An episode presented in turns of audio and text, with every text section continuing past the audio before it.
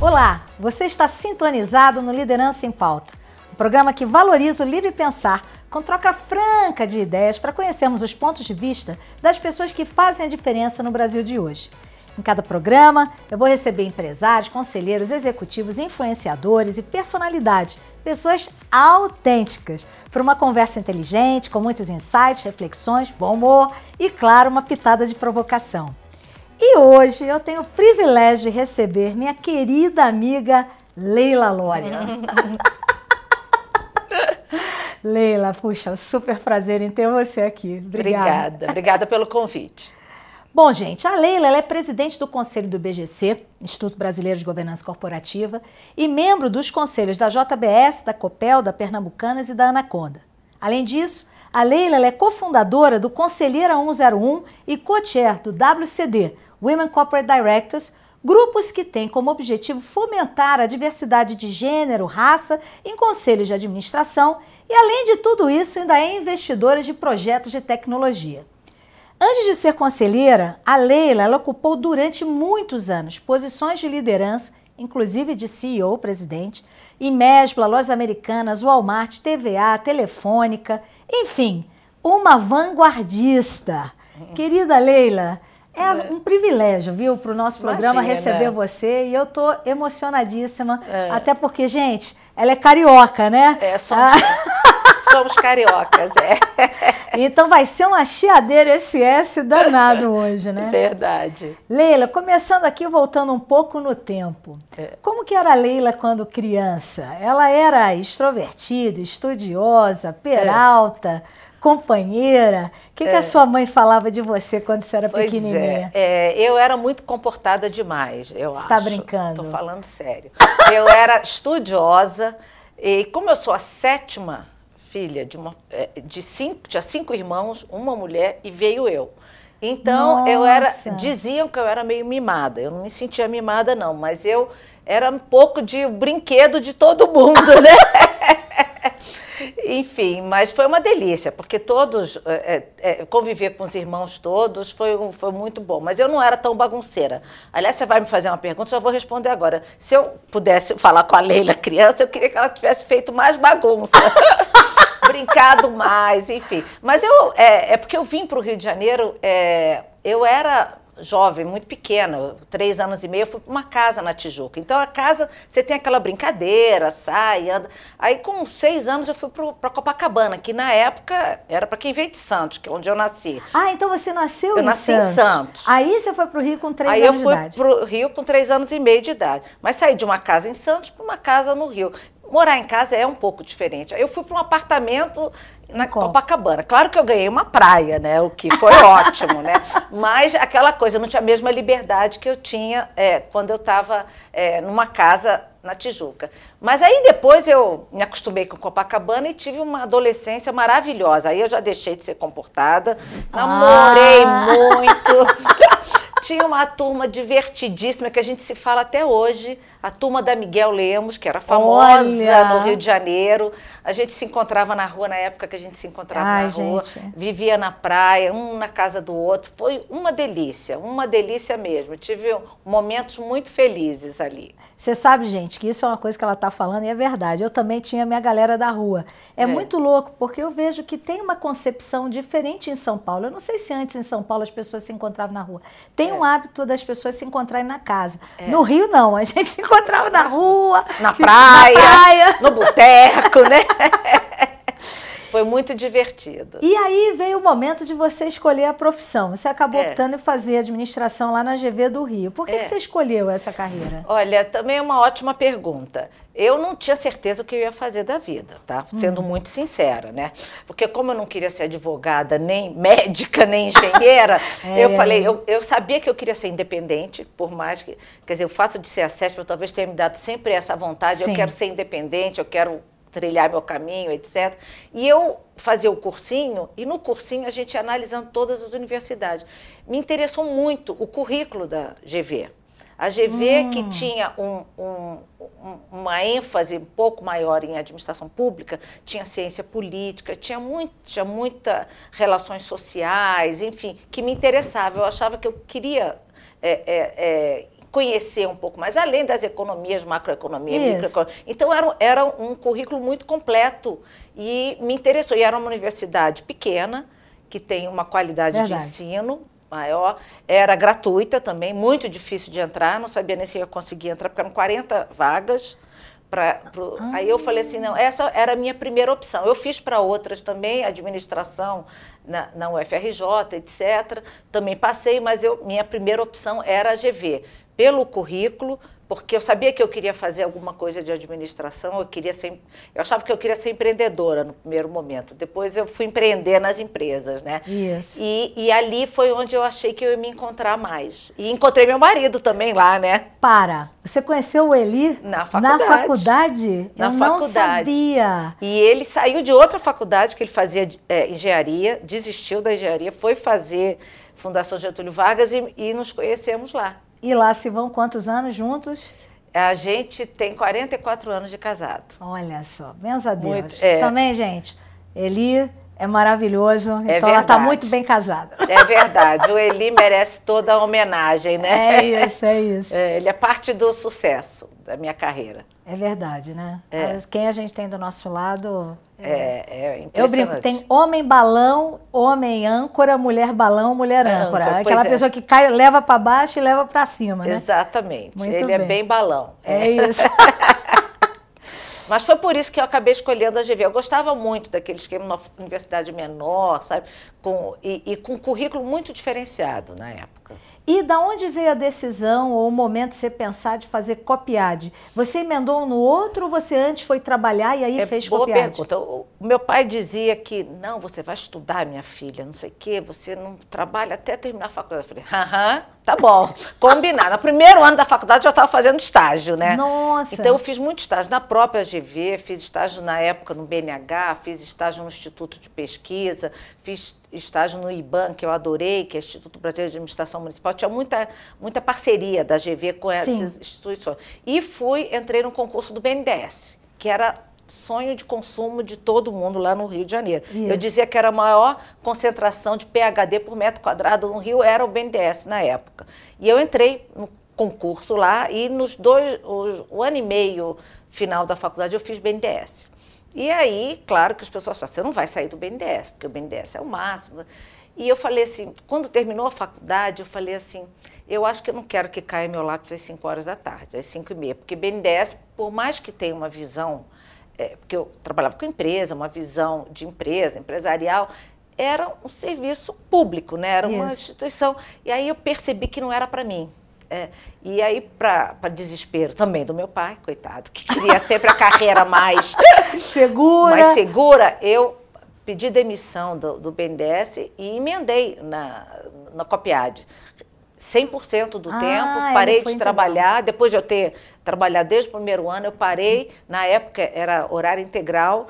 E foi a melhor coisa que eu fiz na minha vida, é, porque a Copiade foi, de novo, aí com uma visão mais de empresa, porque a, a EBAP ainda, na época era EBAP, né, GV, tinha uma visão mais pública, eu queria olhar o outro lado e queria complementar. Eu não me sentia preparada para atuar no mercado ainda, eu achava que eu precisava é, é, complementar. E já tinha tido alguma experiência, porque já Sim. sabia é, é mais ou menos o que, eu queria. Eu achava que eu não queria trabalhar no setor público, já tinha dado minha contribuição até, até o BNDES, que eu adoro o BNDES, tá? O BNDES foi difícil tomar essa decisão. Imagino. Mas, enfim, aí fui fazer o mestrado na Copiade. E, e aí, quando saiu, você já entrou no varejo? Porque pois é. você tem uma carreira longa de varejo. Tenho, é. Fala pra gente um pouco é. da onde veio essa decisão de ir para o varejo. Pois é, Aconteceu eu, eu para dizer a verdade, eu não tinha pensado em trabalhar no varejo. Barriga no balcão, como meu pai dizia, nem pensar, né? Porque era uma coisa que eu, eu era muito intelectual intelectualizada para botar a barriga no balcão. Mas, é, e aí eu fiz, eu estava é, meio voltada para recursos humanos, organizacional, que eu tinha gostado muito dessa marketing, essa área de concentração que chamava na época. Isso. E na época que eu me formei, as empresas iam lá se oferecer, era bom demais, né? Ah. Aí, várias foram. Aí foi lá, na, da Mesbla, não só o André, mas outras pessoas, o Dr. O André né? Deboton. É. Que é o foi vender o peixe deles. Olha, nós estamos. E, e, realmente foi um momento do varejo muito interessante, porque não tinha quase shopping center. Para quem conhece o Rio de Janeiro, não tinha Rio Sul, não tinha Barra Shopping, não tinha loja da Tijuca. Eu nunca tinha entrado numa loja da Mesma, porque era aquela loja do passeio. Eu não Isso. ia fazer compras lá, né? Então, mas tinha toda uma perspectiva, sei lá quantos shoppings é, eu inaugurar nos próximos anos. E ele dizia: olha, a nossa maior carência não são recursos financeiros, são recursos humanos. Precisa de gente que possa nos ajudar. Né. Eles fizeram um pitch tão bacana que eu não resisti, né? Além das, de outras oportunidades, eu fiz concurso público. Também no Rio de Janeiro, concurso público é uma... É. é inclusive para a CVM, que o Eli passou, foi para lá, eu também passei. Mas aí, na hora, é, eu fui ganhar menos da mesma e, mas me encantou, sabe aquela coisa que me encantou? Tem momentos na carreira, por isso que eu acho que você tem que olhar e olhar para frente e ver o que, que a tua emoção te diz. Naquele momento, eu fiquei tão encantada com a proposta da, da Mesbla que eu fui direto para a Mesbla, nem, nem titubeei, né? E aí na Mesbla você ficou quantos anos nessa brincadeira? Eu fiquei 18 anos na Mesbla. E da Mesbla você já emendou no Walmart? E depois... Não, não. não. É, aí na Mesbla, só para falar, eu comecei como gerente de loja com 28 anos. Eu virei gerente de loja com 28 anos, eram 600 pessoas na loja. Nossa, então, aquela loucura, aqueles coisas que acontecem na vida da gente. Eu era recursos humanos, montava equipe. Aí o meu chefe falou assim, Zé Paulo Amaral, ah, você monta, você acha que você sabe ensinar para as pessoas? Porque não tinha manual, não tinha nada, era no gogó. então vai lá e faz, né? Pega, e era a maior loja, segunda maior loja na época. Enfim, aí depois fui diretora antes dos 30 anos, me deu uma carreira assim, realmente... Super alavancada. Super alavancada num momento de varejo importante, né? E que e a Mesbla como eu vou falar mais na frente, também estava à frente do seu tempo em termos de varejo. Mas da Mesbla, eu saí de lá, eu fiquei um tempinho é, empreendendo com, com, uma amiga, quando o Zé Paulo Amaral, que era meu chefe na, na, na Mesbla, me chamou para ir para a loja Americanas. Ah, você foi da loja Americanas Já também. com o projeto do Walmart. Mas eu já fui com o projeto do Walmart, que foi uma joint venture da loja americana, da loja americana não, do, do, Garantia na época com o Walmart. Então, Aham. ele falou assim: não, você é a pessoa certa para ir para lá, não sei o quê, enfim. Então, eu já entrei com esse projeto, aí vim para o Walmart, aí emendei. Aí foi tudo varejo, até o Walmart. Depois eu conto como é que foi sair do varejo. Acho que é então. outro capítulo. você quer, eu já adianto, né? Mas, ó, nesse negócio de você ser do varejo, né? Eu também fui do varejo, é. a gente sempre acaba cruzando com pessoas, né? Que é. são, assim, grandes influências e inspiração na nossa jornada. É verdade. Quem foram suas inspirações ou suas referências no varejo? É, no varejo, é, foram algumas referências. Como eu te falei, quem fez o pitch lá me encantou. Então, o André Debutou foi uma pessoa que me encantou, porque ele falava, ele era um, um que não era diretor de recursos humanos, que ele era assim, mas falava de recursos humanos, da importância das pessoas naquela época, de uma forma muito intensa. E, além do que, não só me inspirou, como me deu oportunidade. Quando você fala naquela época, estamos falando de que ano? 1980? Nós estamos fazendo uh, anos 80, início dos anos 80. Imagina, cara. Vanguardista. Início dos cara, anos né? 80, vanguardista. Eu viajei pela mesma, assim, para os Austrália, para os Estados Unidos várias vezes, vários eventos. NRF a gente ia sempre, quando ninguém ia na NRF. A delegação brasileira era é. muito pouca gente. Para quem não sabe, a NRF é uma feira de varejo todo mês de janeiro em Nova York. E é, é meio que assim, um sonho de consumo, as pessoas é, é. irem é. e tal. Quer dizer, você naquela época, na década de 80, você já ia eu, eu já ia para a NRF e, e, a mesma tinha uma house agency também, que foi, ficou comigo também. Então, eu também ia para evento de publicidade, publicidade, de propaganda. Então, é, é, o André, como principal acionista, e os chefes, Luiz Antônio Seco, Zé Paulo, me deram muita oportunidade. O que eu digo, além de inspirar, é principalmente a oportunidade de eu me preparar melhor para o varejo. Né? Então, quando eu saí da loja, que eu estava nessa loja, eu fui ser logo superintendente de compras, que era assim, virei diretora logo em seguida para centralizar toda a compra de roupa, de masculina, feminina, infantil, cama e mesa, né?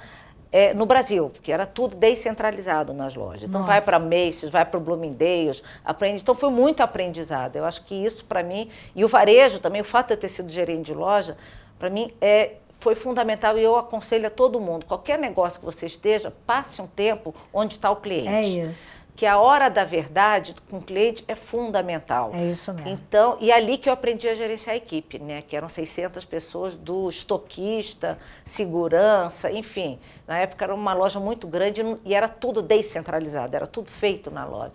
Então, eu acho que foram os aprendizados do varejo. É, era isso que eu ia falar. Embora seja verdade, né? O varejo dá trabalho, né? Tem um dito em inglês, né? É. Retail is detail, Tail, ou seja, é. varejo é o detalhe. É. E a barriga no balcão não vai ter jeito, vai ter que estar tá, até porque o cliente está ali, né? É. Mas, de fato, eu vejo que o varejo traz ensinamentos empresariais, é. corporativos interessantes para qualquer outro setor, você não acha? Total. O que, que você acha é. que é legal nesse negócio Primeiro, do varejo? Primeiro, comportamento do consumidor que eu acho que é uma coisa que você vive isso. Hoje se fala consumer experience, customer experience. A gente vivia isso e tomava decisões meio empíricas, né? Ao, ao longo do tempo elas foram ficando mais sofisticadas. Então, customer experience. Depois, é, tendências de consumo. Na, na a gente ia comprar lá na, na, na época já na China, e você tinha que comprar para o ano seguinte hum. e saber se essa calça jeans, se essa, se essa camiseta ia vender para o ano seguinte. Aí você, e sem ter todo o acesso ao arsenal que a gente tem hoje. Eu me lembro a primeira vez que eu fui com, não era nem laptop, né? Era, era um, não me lembro o nome, mas que o diretor financeiro preparou tudo. Eu chegava lá, eu consultava a venda dos últimos anos com um negócio desse tamanho. Foi um sucesso na China, né? Então você tem que olhar o comportamento consumidor e a tendência de consumo para frente. Depois, então, esse é um aprendizado que vale para todos, os, todos negócios. os negócios. E tem a coisa que o Henrique Debuton, que era o pai do André Debuton, me falava, que ele era um senhorzinho, já ele falava assim, minha filha, ele chamava de filha, no varejo tem três coisas importantes, location, location e location. Ele, ele era muito assim, tem que fechar a loja, porque eu era diretora de loja. Um tempo eu fui diretora. Não, é só abrir loja, tem que fechar a loja. Então o cara tinha uma, sabe? Nossa, e que desprendimento, porque normalmente o empreendedor ele só quer abrir, ele né? só quer abrir. Ele sabia que o filho dele era assim, por isso que ele falava comigo. Ele falava, ah. o André não quer fechar a loja, ele quer abrir. Mas minha filha aprende que tem, se não está no location, a location ficou, era boa, deixou de ser boa, sai do ponto.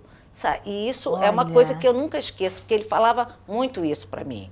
Assim, então eu tive alguns, alguns insights nesse momento. Eu acho que uma coisa que o varejo não traz tanto, mas quando a gente começou a fazer marca própria, isso foi importante, e as campanhas, etc., é que é uma coisa mais de curto prazo. Então, a visão estratégica, hum. às vezes, você não, não, não tem prioriza. Nem tempo de, de, de você não tem tanto. nem tanto. Quando a gente começou a desenvolver as marcas próprias, aí sim a gente começou a olhar no comportamento, nos segmentos. A gente trouxe marca da, da, da França, Daniel Resté, como eu te falei. Enfim, aí uma visão mais estratégica, quando eu saí da loja. Né? Nossa, loja, década de 80, vocês já falavam de, marca própria na Mesbla. Na, a gente lançou várias marcas próprias na Mesbla, desde bebê, já era tudo segmentado. Mr. e Mrs. Baby era o nome de bebê, na época era charmoso, Bazuca era infantil, Daniel Rester era Tucano, que era masculino. Enfim, a gente desenvolveu, e até, até de perfumaria, marcas próprias a gente desenvolveu. Estava muito à frente. Esse da, é o à frente do tempo que você À frente comentou. do tempo, é. E a inflação na época não, não, não permitia que você tivesse essa visão tão é, empreendedora. Mas era o André tinha muito essa visão. Né? E aí veio o convite para você ir para uma área de mídia telecom, que foi a ida para a DirecTV Isso, e a ida é. para a Telefônica. Como foi essa mudança? Ah, essa mudança tem até um, caso pitoresco que eu gosto de contar, que eu estava no Walmart trabalhando igual desesperada, porque foi uma loucura montar o Walmart no Brasil, você pode imaginar. Posso imaginar. E aí tinha um amigo meu que tinha trabalhado comigo na loja americana, que estava tentando falar comigo há vários dias. E nunca nunca estava na sala, eu nunca estava. E quando eu consegui falar com ele um dia, sei lá que horas da noite, ele disse: Você está trabalhando muito, né? Eu falei: Você esqueceu como é que era o varejo? O varejo é assim. Ele falou: Acho que eu esqueci. Ele estava na, na TVA. Aí ele falou assim: Olha, vai ter, tem um. Estão contratando, enfim, tem um processo aqui para diretor-geral da DirecTV, que seria o CEO da DirecTV. É, o CEO, é, Você não quer participar? Aí eu falei assim: parei pensei, será? Eu, não, eu, eu, tinha pensado que o Walmart ia fechar um ciclo, porque montar foi muito bacana, depois é tudo muito padronizado Isso. e era muito centralizado Muita em Bentonville. coisa ainda em Bentonville. É. Então, eu tinha me planejado, mas não naquele momento. Mas tudo bem, né? Vamos lá. Aí eu conversei e uma semana fecharam, me convidaram E eu achei que eu ia morrer no varejo. Você acha que você, quando você trabalha muito tempo num segmento, você acha que você não vai conseguir é, é, é, se desempenhar bem em outros. Esse é um outro insight que eu dou para as pessoas. É muito bom trocar de setor. É muito bom você entender o que você falou, que o que você aprende no varejo você pode aplicar em outros setores. Isso. E para dizer a verdade, a DirecTV também tinha um pouco de varejo, porque tinha toda a turma de, de distribuição, distribuição, de venda, de instalação, de operação. Então tem um quê de e o varejo tem um quê de varejo em qualquer negócio, é para dizer a verdade. Aí eu resolvi relaxar é, é, e parar com a síndrome da impostora, porque é, digo, se o cara que me, que me convidou, ah, que era o Raul Rosenthal, acha que eu sou capaz, eu devo ser capaz de, de tocar. Aí eu fui para o DirecTV. É. Eu não entendi a metade das palavras na primeira reunião, devo confessar. Porque esse mundo. aí falava aqueles termos de tecnologia, de não sei o quê, de transmissão. Eu falei, mas. Aí eu peguei o, o Glazer do meu lado, que era um super gênio. Falei assim: olha, você me explica. No final da reunião, ele tinha um glossário para mim do que, que era falar.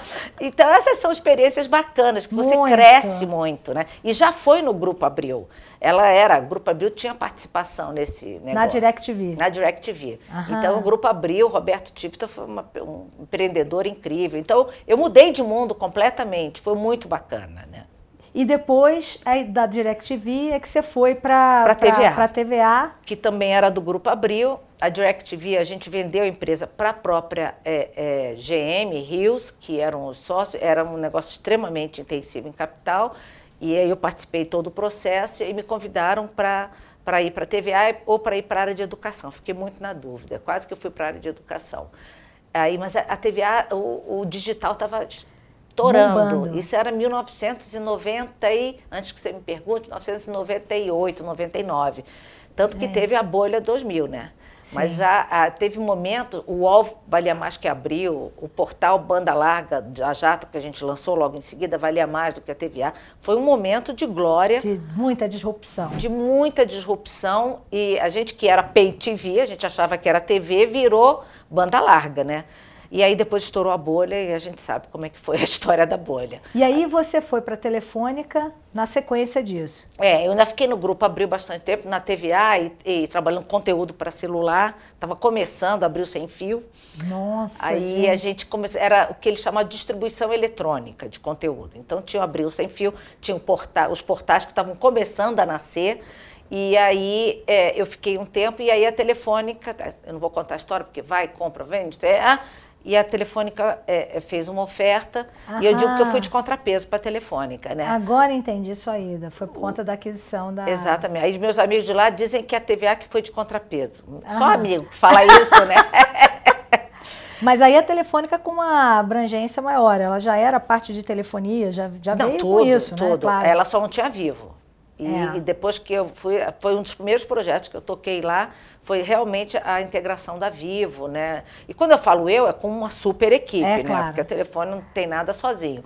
Mas eu fui para a Telefônica, então o Antônio Carlos Valente foi outro que me, é, que me é, acreditou em mim, me deu um monte de oportunidades. É Foi ele que me deu a área de inovação, que me deu a área de Waira. Eu ia para a Espanha muito, para o laboratório, tem um laboratório de inovação da Telefônica. Então eu vivia uma telefônica que não era o dia a dia da Telefônica.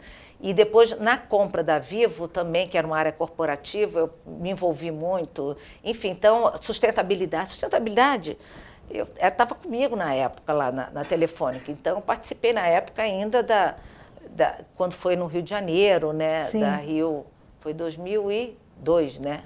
Não, foi, foi 2010, eu acho, 2010 que teve um evento grande e eu participei pela telefônica. Enfim, então eu abriu, mas foi assim, mudou, que é outra coisa bacana, né? Que é, eu, é, não foi fácil segurar a equipe da TVA é, durante o tempo da, da venda. Não foi fácil. Imagino. Porque as pessoas. E a gente não perdia talento, mas as pessoas sabiam que ia ser vendido.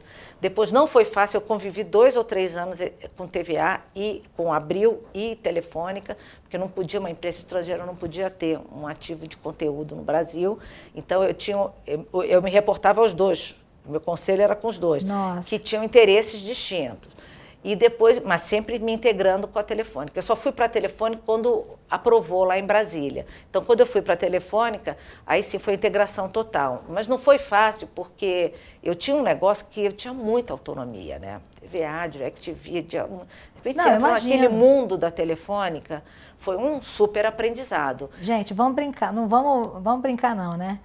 Uma mulher que naquela época, estamos falando aí de década de 90, é. já era presidente de empresa, algo super raro, né? super, né? É. E você presenciou momentos que, assim, é, eu tenho muita curiosidade de é. saber, nesse momento que você viveu, DirecTV, TVA, Telefônica, é já havia a ideia de que o mundo ia ser tão conectado com tudo isso de rede social e com toda essa questão de integração onde o celular tivesse esse peso? Naquela época vocês falavam disso numa visão de futuro ou não imaginavam que ia ser assim? É, olha, é, na dimensão que a gente tem hoje, Cláudia, a gente não imaginava. Mas, é verdade seja dito, todo o projeto de consultoria, a gente teve um projeto enorme com a Buzalen, tanto que o Maurício Mauro virou presidente da, da Abril, ele era o presidente da Buzalen, depois do projeto ele virou presidente da Abril, foi meu chefe, queridíssimo. Então, é, ele falava muito isso para Abril. E para, olha, o mundo mudou, vai ser a comunicação móvel, a comunicação eletrônica, a mídia impressa. Roberto morria de paixão pelas revistas, era a vida dele, é, né?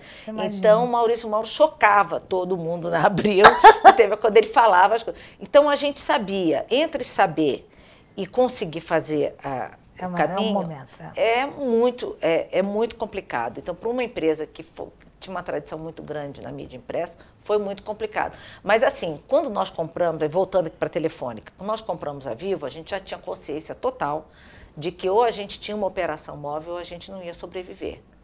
E foi uma negociação muito difícil, tinha Portugal Telecom como acionista, também foram, foi um sufoco. E para a Telefônica foi uma mudança assim incrível. Imagina a Telefônica hoje com uma operação fixa em São não, Paulo. Não, esquece. Hoje quem é que toca telefone fixo em casa? Ninguém. Pois é. E mesmo com a banda larga fixa, que é uma coisa que cresce, mas não ia ter móvel, sabe? Não ia ter integração, não ia ter o bundling, que era é. todo, era a palavra de todas as consultorias. Temos que fazer o bundling entre serviço móvel, serviços fixos, conteúdo, etc. Então, realmente ali a gente já tinha consciência total de que precisava, tanto que a gente pagou uma boa grana. E aí, em algum momento, depois dessa linda trajetória como executiva, é. chega o momento da chamada segunda carreira, né? É, que a gente é. já conversou outras vezes fora, né? É. Lá no nosso conselho também do IBGC, onde ela é minha presidente, eu fico muito feliz, eu sou é. membro. É, essa segunda carreira como conselheira, né? Como se deu essa passagem? Você acha fácil? Não. O que você tem de recomendação a quem pensa em ter essa segunda carreira? Olha, é, não é tão fácil assim, eu vou explicar por quê. Eu já me reportava a conselhos, já atuava em conselhos de investidas das empresas. E eu, eu era muito crítica dos conselhos para os quais eu reportava. Hum. Era um conselho de tecnologia que eu via que os conselheiros não entendiam nada. Quando a gente apresentava um projeto de 2 bilhões para comprar um espectro, não sei das quantas, em 20 minutos tomava a decisão. Eu falei, gente, não é possível que o conselho. Então eu era muito crítica. E achava que podia fazer melhor, por isso é que a gente sempre acha que pode fazer melhor, quero ir para conselho. Mas na hora que você sai da vida executiva, a principal dificuldade que tem é aquilo que a gente fala, né? Quando você é executivo, você tem um problema hoje, você vai para casa, no dia seguinte aquele problema continua na sua mesa, você tem que resolver. No outro, você... Quando você é conselheiro, você sai da reunião e você não leva todos aqueles problemas, você é não tem que resolver. Você tem que confiar que alguém está resolvendo. Isso aí. E você, agora, na pandemia, por mais que tivesse comitê de crise, eu ficava com uma vontade de ligar para a gestão para saber como é que estava indo. Como... É, você tem uma coisa, uma ansiedade muito grande de fazer acontecer. Que, era, que e isso é uma dificuldade. Então, a dica que eu dou, você tem que mudar a sintonia. É isso. E você tem que, em vez de você liderar uma equipe, tomar decisão, e esse é um, essa é uma competência que é fundamental para o mundo executivo, no conselho, são outras competências. Você tem que é, é, é, saber trabalhar em equipe, saber maximizar a participação de cada um da equipe. É Você isso. será tão melhor conselheiro quanto melhores forem os seus companheiros de conselho. É isso aí. E você não vai levar o problema para casa e você não pode atravessar a gestão, você tem que controlar a sua ansiedade. Tem horas que a sua posição no conselho é, não vai ser aceita e você tem que esperar um outro momento, que também é difícil. Também é difícil. Porque na vida executiva você espera o máximo dois dias, três dias, você volta com o assunto, né? na vida de conselho, você às vezes espera dois, três meses, a empresa não está preparada, você é tem isso. que. Sabe? Então, é um outro ritmo. Eu acho que é muito difícil. O que eu, é, é, essa passagem, muito difícil no sentido que você tem que se conscientizar de que mudou seu papel. É isso aí. Agora, o que é muito bacana, que eu sempre digo de conselho, é que teve um dia, semana passada, eu tive sete reuniões, falei, gente, que maluquice. Mas assim, eu fui vendo, é, não eram reuniões grandes de conselho, mas eram reuniões específicas, de comitês, eram assuntos distintos, de indústrias distintas. É muito legal isso. É muito é? legal, porque como você não pode atuar no mesmo segmento em duas isso. concorrentes, você acaba atuando em muitos segmentos. Então você conta uma história, você se envolve num negócio, daqui a pouco você vai para o outro, já é outra história, é outro negócio. Isso é fundamental. Isso eu acho que é um encanto do, do da vida de conselho. É. Poder contribuir, você sentir que você está contribuindo, né? E tem que ter só segurar a sua ansiedade. É.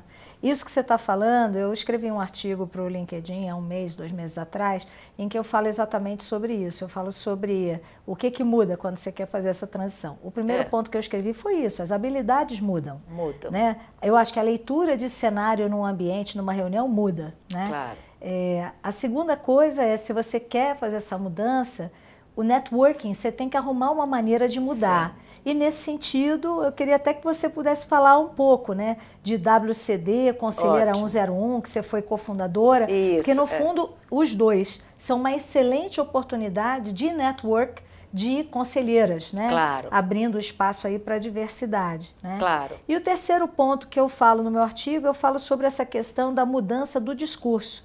Hum. Que quando a gente é executivo, a gente conta muito da nossa história de uma maneira sequencial, temporal. É. E, na verdade, quando a gente conversa para uma posição de conselho, quem está conversando com a gente já sabe o problema que tem. É. Então, na verdade, ela quer saber o seguinte: essa pessoa ela tem experiência ABC que me interessa para o que eu estou vivendo hoje. Isso. E, eventualmente, o que a gente hoje serve muito bem aquele conselho, daqui a dois anos outra pessoa servirá, não Exatamente. será mais eu.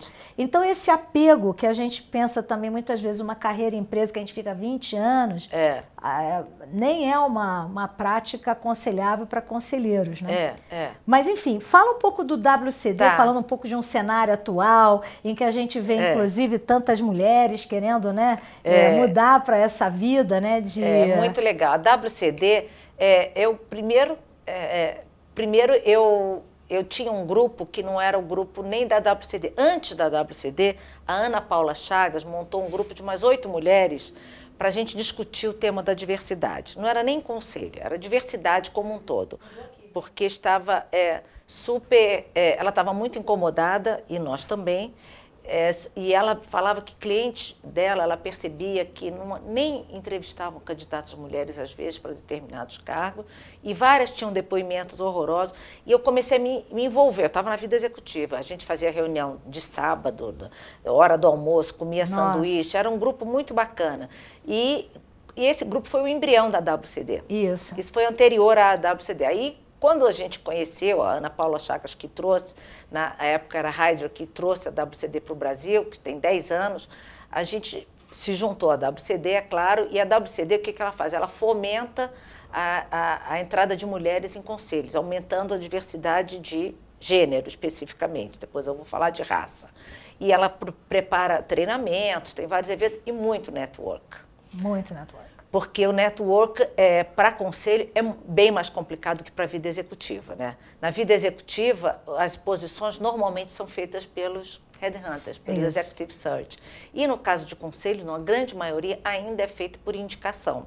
Então você tem que se fazer conhecer por essas pessoas para que elas se, te indiquem, né? Seja conselheiros, presidentes de conselhos, seja acionistas, enfim, você tem que, e é mais difícil. Então a WCD tem essa missão de juntar, hoje nós somos 270 mulheres incríveis, fantásticas, a Cláudia é uma delas, fantástica, que estão evoluindo. Nesse ano foram 124 novas posições de conselho Algumas, é, algumas pessoas assumiram mais de uma posição, mas de mulheres. A gente tem esse banco de dados que a gente disponibiliza para empresas, para headhunters, enfim.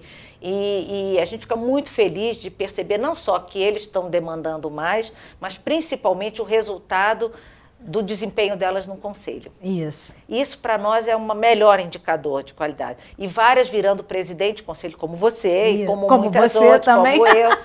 Enfim, então acho que elas é, se desempenharem bem, serem convidadas para outros conselhos e terem é, é, possibilidade de ascender a posição de presidente de conselho é um ganho enorme que a gente tem. Então a WCD é uma paixão, uma causa que eu resolvi a, assumir e assumir muito mais depois que eu saí da vida executiva. Porque é na vida executiva, não dá tempo. Não dá. Né? É. E aí, ano passado, nasceu o nosso novo filho. Eu sou cofundadora do Conselheira 101, porque a gente estava muito incomodada de na WCD não tinha uma negra. Nossa. Das 270 na época, 250 que era na época, não tinha nenhuma negra. E a gente resolveu ir procurar. E a gente descobriu que tinha negras fantásticas, em é posições de se levam, enfim. Então nós resolvemos criar esse programa, que começou a segunda turma semana passada. Que legal. Que é um grupo, agora são um grupo de 20 mulheres negras, que a gente tem encontros a cada semana ou 15 dias, dependendo, até o final do ano, com pessoas incríveis do mercado que estão lá para trocar informação. Não é um curso, é uma forma de networking, é claro, e que para elas entenderem de governança, para elas se familiarizarem, para facilitar a entrada delas em conselho. É. E a gente está muito feliz porque a primeira turma, além de algumas já terem entrado em conselhos, Isso. muitas se movimentaram na carreira. Isso. Que, é, que não eram diretoras, viraram diretoras, que mudaram de áreas. Então elas estão numa trajetória de conselho, né? E você sabe, Leila, que assim, para mim, a coisa mais maravilhosa do Conselheiro 101 é que eu tive a oportunidade e o privilégio de ter sido uma das palestrantes né, é. na primeira turma. A gente aprende muito. Muito. Porque, assim, a, as perguntas que vêm é, são originais, né? É. não são óbvias, né? porque o contexto da onde elas vêm né, é diferente. Então, assim, é muito fora da caixa e muitas delas depois eu mantive contato é. e é incrível a troca. A gente acha que a gente está indo para ensinar e no fundo vira um, uma conexão, networking, Isso, é. onde a gente aprende muito e que também é importante para essa inclusão de raça, né? Claro, e por aí vai. Claro, porque não basta ter a diversidade, você tem que ser inclusiva, você tem que ter uma cultura inclusiva é dentro isso. da empresa. E nós nos, nos penalizamos pelo fato de que a gente não conhecia aquelas negras. Se a gente não tivesse feito a, a tal da ação afirmativa, você não isso. faz uma ação afirmativa, vai buscar, você encontra, né? Então, é, é, muito bacana. É um programa. E é tão bacana que uma das da turma, da primeira turma, criou um programa de líderes negras para jovens. Olha. E que está rolando aí. Então, elas se motivaram também a ajudar outras. Então, está um movimento muito bacana. Como que hoje está os percentuais de mulheres em conselho ou diversidade de, de raça em conselho? É. Mulheres em conselho a gente tem várias estatísticas, se você pega só as do índice Bovespa, está dando 16%.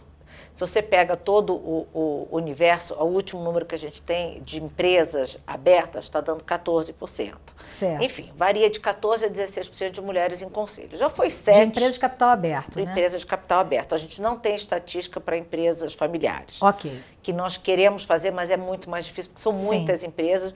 Mas a minha aposta é que tem muita gente, muitas mulheres entrando em empresas familiares. Uhum. E que eu acho que as empresas familiares têm valorizado até a capacidade de relacionamento que, que as mulheres têm. Porque empresa familiar você está, eu também estou, a gente tem todo um trabalho extra conselho, né? Extra. É é, que é trabalhar família, trabalhar a, a conciliar interesses, é etc. Acolher, né? Acolher. Momentos de dúvida, assim, vou adiante, ai meu Deus, dá trabalho implantar governança. É, dá trabalho. Pois é. Mas ao mesmo tempo é tão bom? É, é tão bom. Agrega valor, vai facilitar a sua vida para se relacionar com a sua família também. Acho que é. esse é um ponto importante.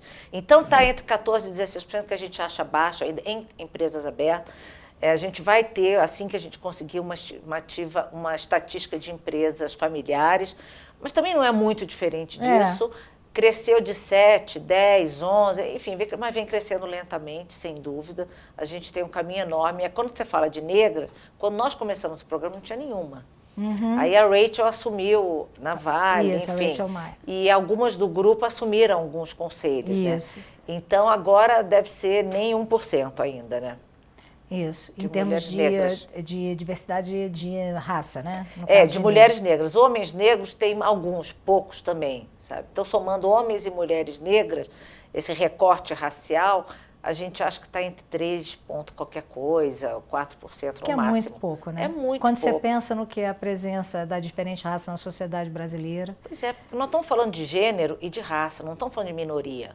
De maiorias subrepresentadas, na é verdade, isso. né? Então é ridículo Excelente esse número. Frase. É.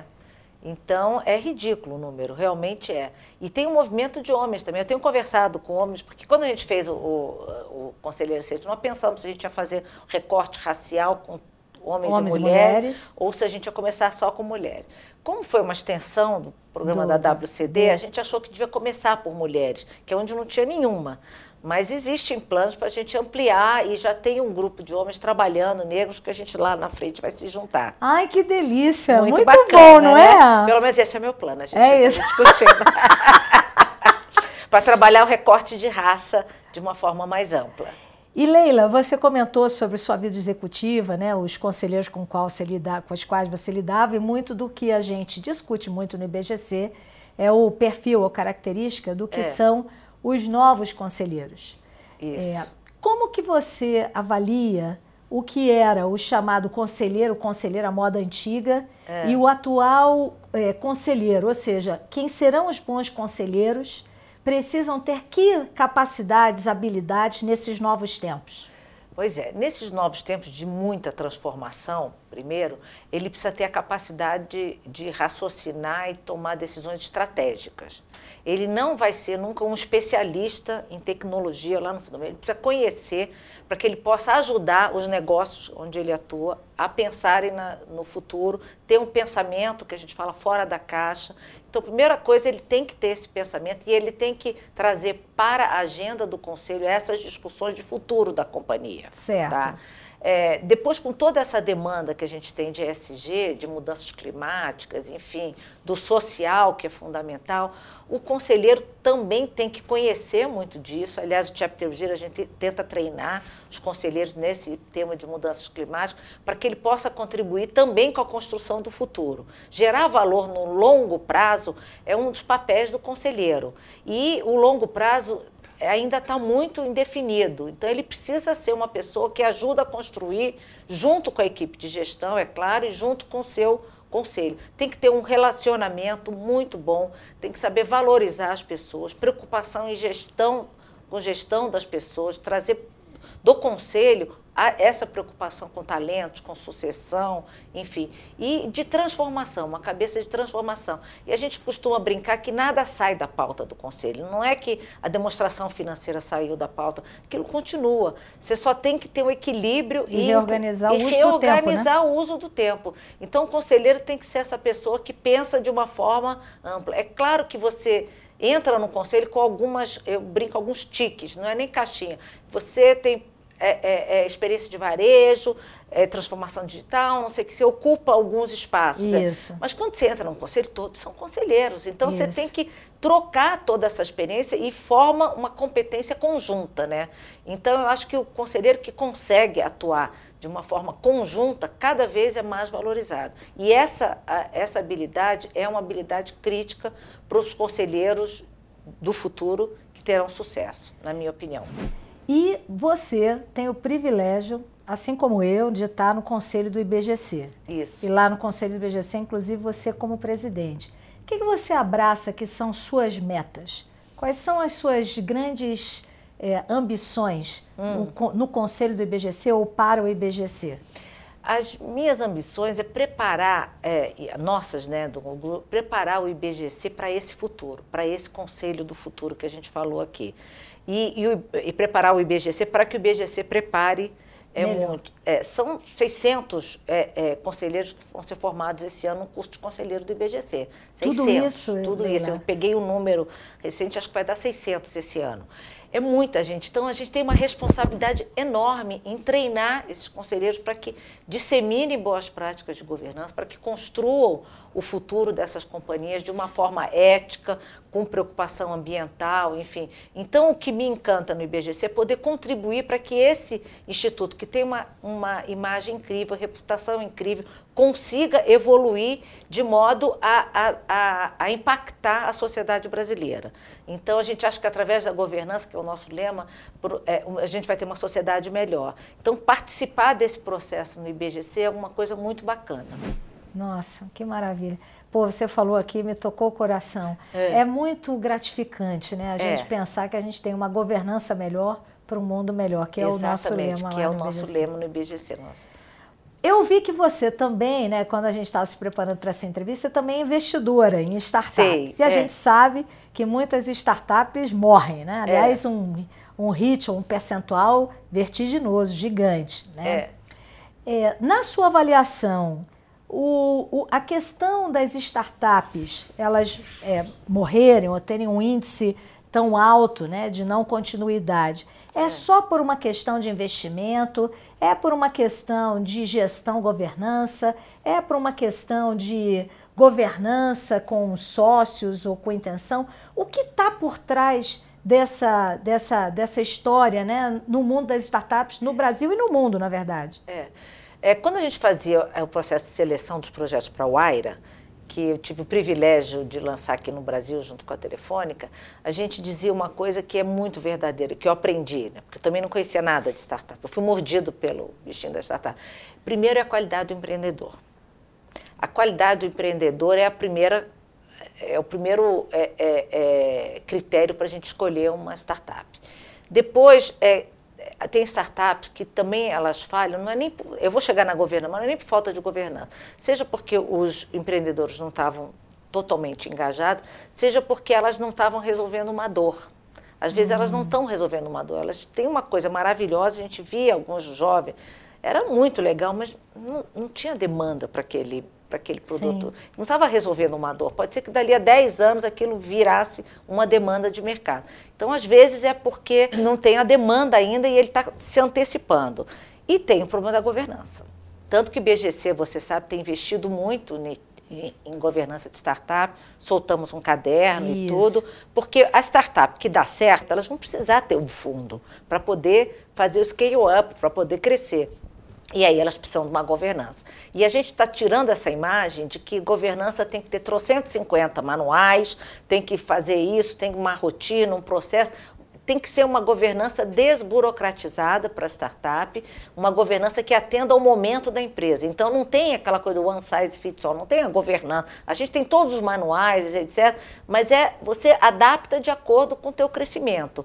E esse caderno foi justamente para mostrar isso. Foi. E o que a gente tem ouvido do, das startups, e eu invisto em algumas até, é que é, ajuda muito. A Sim. governança ajuda na relação com o sócio, começa pelo Isso. acordo de acionista, ajuda muito para buscar um fundo, um investidor e, e, ajuda muito no crescimento. Enquanto está naquela coisa, é, na incubadora, eles não percebem tanto não. isso, mas depois eles percebem. E outro programa muito legal que lá no IBGC a gente fez é a própria questão de estar tá pegando conselheiros nossos experientes, né? Isso. É, ou seja, associados do IBGC, que hoje também já somos mais de 2.600 associados, né? Isso, né? É. é. E eles se candidatam e são mentores de startups, né? A gente Isso. também está fazendo esse programa lá, né? Isso é muito legal, porque tem os dois lados, né? Ajuda muito eh, os, os, as startups e é a mentoria reversa, né? Isso. A mentoria reversa, quando a gente foi para Vale do Silício conversando, eles, eles falavam sempre, você tem que ter o seu mentor reverso. Eu tinha sempre na telefônica uns que eu consultava,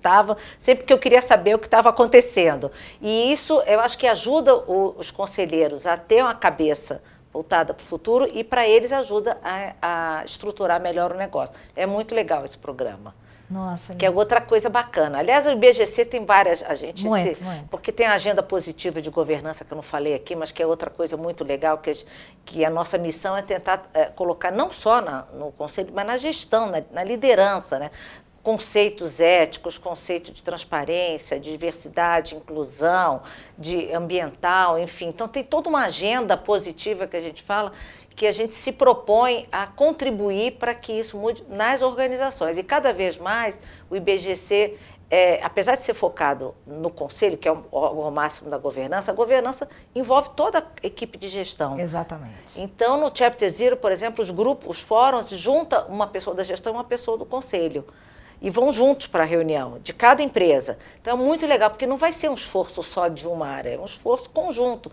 Enfim, então, isso é bem Esse bacana. Chapter Zero, quem tiver interesse, estiver nos ouvindo, nos vendo, cabe entrar no site do IBGC é, e ver, porque são legal. empresas que vão, e como a Leila comentou, né, vai uma pessoa de conselho, uma pessoa da gestão. É, é. Então é algo assim muito motivador de boas discussões. Exatamente. E essa é a pergunta que eu quero fazer na sequência.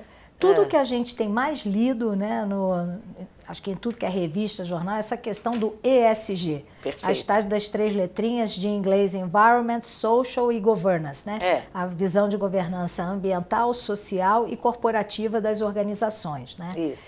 E é um tema que muitos apaixonados e outros achando que isso é o tal do greenwashing ou só da porta para fora para inglês ver, né? É. É, ao mesmo tempo, a gente sabe que quem acredita e abraça a causa é, vai adiante e consegue fazer grandes transformações. Né? É. Qual a sua visão sobre a maneira certa de trazer ESG para as empresas para que isso se torne de fato uma realidade? É, eu não tenho dúvida né? que ESG tem que se tornar uma realidade. É claro, é, na, na, na, gestão das empresas, nos conselhos, nenhuma dúvida. O que a gente ouve dos críticos, mas a gente já tem ESG, só está dando um nome diferente, uma. Enfim, a gente tem ouvido muitas coisas, mas a, o ESG, de fato, ele vai na estratégia do negócio. Hum. Quando você fala em, em temas ambientais, que realmente é, cada relatório que sai é um escândalo, né? Aliás, eu li o livro que você me falou, aquele livro do Mundo Inabitável, tem números incríveis, acho que foi você que me indicou. É, então, a gente precisa atuar e aí tem o conselho tem que estar tá muito próximo. E não é tratar isso como um projeto paralelo, é tratar isso dentro da estratégia das empresas. Então, isso, para mim, é inevitável, até porque o consumidor não vai querer comprar mais. Então, a gente fala de, de, de gado, de bovino, os países têm todos os requisitos pra, de quem que eles vão comprar. Então, se você não tiver dentro desses requisitos de ambientais, você não vai vender. Então, para mim, é irreversível, porque ou tem um investidor te pressionando, que eles estão pressionando, ou tem o consumidor te pressionando e os talentos da sua empresa, que também não quer trabalhar numa empresa que não gere esse tipo de, de resultado. Então, eu me alio aos que acham que é urgente a, a agenda do SG, os temas sociais, então, nem se fala. Nem se fala. E que você tem que discutir muito no conselho para entender qual é a sua trajetória de ESG naquele conselho, naquela empresa, naquele momento. É isso aí. E é uma coisa de longo prazo, não é resultado de curto prazo. Então você tem que construir, por isso é que tem que ter muita participação do conselho, Sim. na minha visão. Porque o executivo tem uma visão mais de curto prazo, ele tem que entregar o resultado trimestral, ele tem que publicar, tem que fazer reunião com os analistas, etc. E o conselho, claro que também está comprometido com o curto prazo, mas ele tem que ter a visão de sustentabilidade do negócio do longo prazo. Foi. E dependendo até é, o que eu vejo nisso que você falou assim, é uma estratégia para uma empresa num determinado momento, tudo é. muda, né? Isso. E um, em alguns momentos há sim uma análise e uma discussão dentro dos conselhos e da empresa, ah, mas fazer ESG significa diminuir o lucro, né? É. E fica parecendo muitas vezes que é uma contradição. É, isso, eu não sei a sua experiência, é. mas não é um papo Isso difícil é. nos conselhos? É um papo difícil, é um papo difícil, é. mas qual é a saída que você tem? É você olhar para o valor da companhia no longo prazo. Porque no curto prazo, alguns projetos vão exigir investimentos. Eu estou na JBS, a JBS está investindo bilhões, né? seja no Sim. fundo da Amazônia, seja o investimento sustentabilidade, uma coisa enorme tem que ter uma decisão política que vai Isso. investir, que quer transformar uma situação é, num prazo de tantos anos. Então, vai impactar o resultado? Vai, vai deixar de investir num novo produto. Sim. Então, se não tiver uma crença muito forte de que aquilo gera valor no longo prazo, é complicada a discussão. Mas é por isso que tem Leilas no conselho. para trazer é. a conversa numa visão otimista, né? Exatamente. E, e na verdade, realista positiva. Porque realista de positiva. fato isso é o é. que faz. É, e às vezes tem, você tem que escalonar mesmo. Os projetos Sim. não pode ser uma coisa. Você não vai achar que você vai mudar de um ano para o outro. SG não é assim. E você também não vai resolver todos os problemas sociais do Brasil. Não, não, tem isso. Você tem que entender qual é a sua participação, qual é a parte que lhe cabe e executá-la com qualidade. Muito bem. Olha, que é. aula. É. História linda, animada, com assim um astral maravilhoso.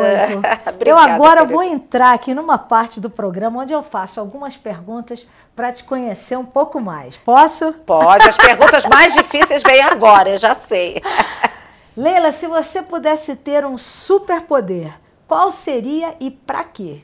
Superpoder, quanto mais eu, eu estudo isso, eu queria ter o poder de frear o aquecimento global, jura. É. Esse para mim era um poder, queria tanto. Cada vez que eu vejo tão difícil é, é. conseguir. Então, é super, se é superpoder que você falou, eu gostaria desse, só esse, pequenininho, né? Frear o aquecimento, descobrir uma fórmula para frear o aquecimento global. Muito bem. Diga uma verdade que as pessoas não estão preparadas para ouvir.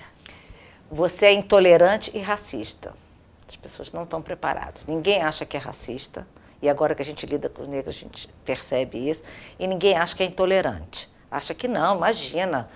Prega a tolerância e não consegue é, lidar com ela no dia a dia. Nossa, gente, que coisa incrível. É, isso eu diria. Se você fosse para uma ilha e tivesse, uma ilha deserta, e é. tivesse é. que levar um livro, qual seria? Ah, eu levaria meus livros do Brahma Kumaris, que são é, ah. é, de meditação. Eu tenho vários lá que eu comprei lá e que eu compro de vez em quando, que para mim, para os meus momentos de, de meditação. Ah Leila! É, e de, é, uma ilha deserta eu ia meditar o dia inteiro, né? Ia ser uma delícia. Eu ia levar a coleção daqueles livros. Ken O'Donnell e outros que falam muito bacana. Já li algumas vezes, mas é bom você, porque você entra na loucura da vida e você esquece das é coisas. É aquele que você tem que ler sempre. Então eu levaria eles. Se você pudesse ser uma outra pessoa durante um dia, quem você seria? Ah, vai ser mais divertido essa. Aquela do, do aquecimento global foi meio séria. Eu seria a Lady Gaga. Eu ah, adoraria ser a Lady Gaga. Cantar o dia inteiro e encantar o dia. Eu adoro ela, né? E ela é irreverente, ter, né? É, irreverente, voz maravilhosa. Eu, quando você me fez essa pergunta, eu pensei, que, que eu queria? Eu queria ser a Lady Gaga por um dia. Para ser feliz, eu preciso de eu preciso ter pessoas felizes em volta de mim e eu preciso poder impactar as pessoas. Se eu não puder impactar as pessoas e eu não puder fazer com que elas sejam felizes perto de mim, eu não vou ser feliz. Ah, que linda, gente. Ser líder é? Ser líder é motivar, é inspirar dentro de princípios éticos e, obviamente, dar o exemplo. Né? Então, o líder tem uma responsabilidade enorme junto a seus liderados. Muito bem. Gente, foi demais, Leira. Eu amei. Imagina, obrigada pelo convite. Nossa, foi lindo saber da sua história, você é. pequena. É. Tudo que você, assim, é interessante que a gente, quem está sendo entrevistado, não percebe a narrativa. É. Mas você é super preocupada em deixar o ensinamento, qual que é a aprendizagem para as pessoas, assim, é. aproveitarem algo na sua própria vida. Exatamente. Foi lindo. Tudo é. que você falou foi uma inspiração. Agradeço por você Imagina. ter vindo, querida. Muito bom. Espero ter dado algum insight aí, porque é difícil. É, eu falei com a, com a Cláudia quando ela me convidou, né? Falar da, da, da, da nossa vida, a gente sempre gosta, porque a gente gosta de lembrar é. das coisas. Mas é importante é que fique alguma coisa para é quem está nos ouvindo, né? Então eu espero que tenha ficado alguma coisa de Ficou bom. Ficou muita coisa de boa. Pessoal, foi incrível.